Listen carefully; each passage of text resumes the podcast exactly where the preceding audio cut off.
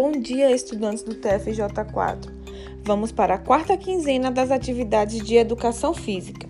O fim do trimestre se aproxima, não acumule suas atividades. Vamos falar hoje sobre os jogos eletrônicos. Os jogos eletrônicos ou jogos contemporâneos estão ligados diretamente à tecnologia, em videogames, computadores, smartphones e tablets. Entre outros, têm como objetivo desenvolver várias capacidades cognitivas. Além do domínio cognitivo, o domínio psicomotor também é completado nesses jogos eletrônicos. Tem um texto na atividade que aborda o seguinte: jogos eletrônicos, um vício ou apenas lazer? Você já se perguntou sobre isso? As vendas dos jogos eletrônicos crescem exponencialmente a cada ano, constituindo-se o quarto maior mercado no âmbito mundial.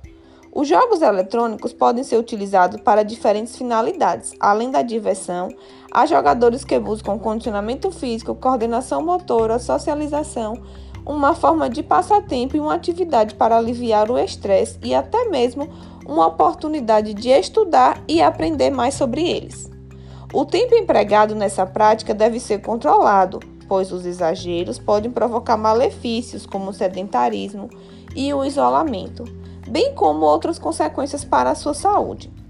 Por conta desse crescimento acelerado do ramo de games, o número de pessoas interessadas nesse mercado tem aumentado consideravelmente.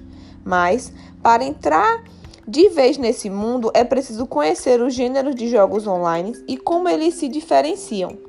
São classificados em jogos de ação, shot, aventura, simulação de vida, construção e gerenciamento, estratégia e esporte a Organização Mundial da Saúde, OMS, anunciou que incluirá, após a votação unânime em favor da medida, o chamado vício em games na lista de doenças reconhecidas pela entidade a partir de janeiro de 2022.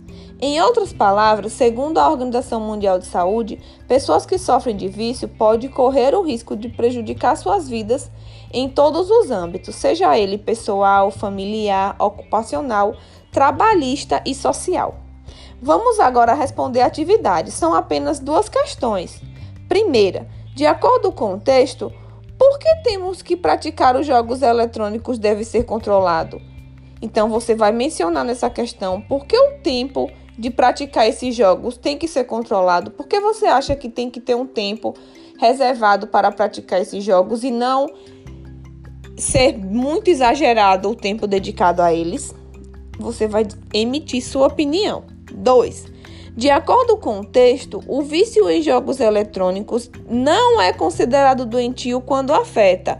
Você vai marcar apenas uma alternativa, aquela que menciona que o vício, quando o vício em jogos eletrônicos não é considerado doentio, quando afeta o quê?